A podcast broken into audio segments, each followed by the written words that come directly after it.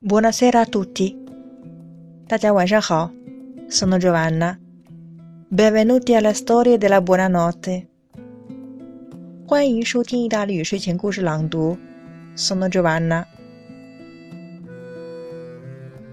前几天呢是我们的儿童节，大家一定奇怪，为什么意大利人六月一号不过儿童节呢？Perché la festa dei bambini non è una festa internazionale，因为儿童节呢并不是一个国际性的节日。意大利人也有儿童节，但却是在一月六号，il sei gennaio，他们过的是主显节，l'Epifania，所以呢习俗上面会有一些不一样。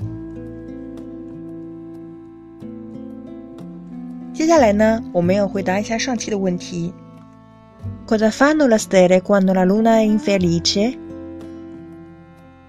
当月亮不高兴的时候呢，星星们是怎么做的呢？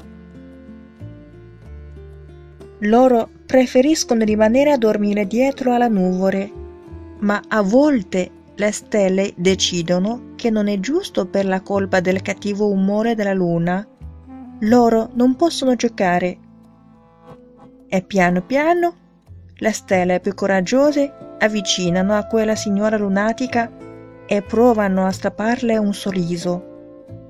一开始的时候呢，星星们也是选择乖乖待在云朵后面。但是时间长了呢，为什么月亮心情不好，他们就不能去玩了呢？所以他们觉得这个事情是不对的。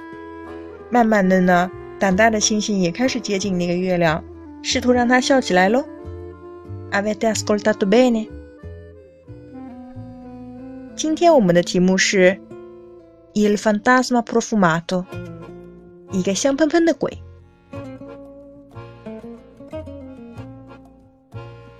Quando Pietro stava per addormentarsi, un soffio d'aria gelata entrava nella sua cameretta,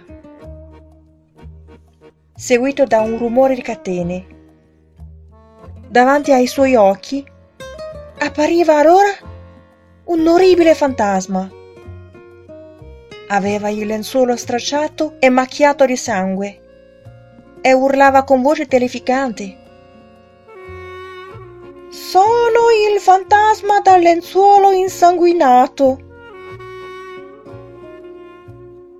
Terrorizzato, Pietro si nascondeva sotto le coperte. Ma una sera si fece coraggio e appena apparve il fantasma, lo cadurò e lo infilò nella lavatrice. Il lenzuolo finì nel bucato dei vestiti corolati e diventò tutto rosa, pulito e profumatissimo. Quando il fantasma tornò nella cameretta, non faceva più paura a nessuno. Al posto del soffio d'aria gelata, si sentiva solo un buon profumo di detersivo. Il fantasma parlò di nuovo, ma questa volta con una vocina sottile sottile. Sono il fantasma dal lenzuolo insanguinato. Se continui, ti rimetto nel bucato. E il fantasma scappò a gambe levate.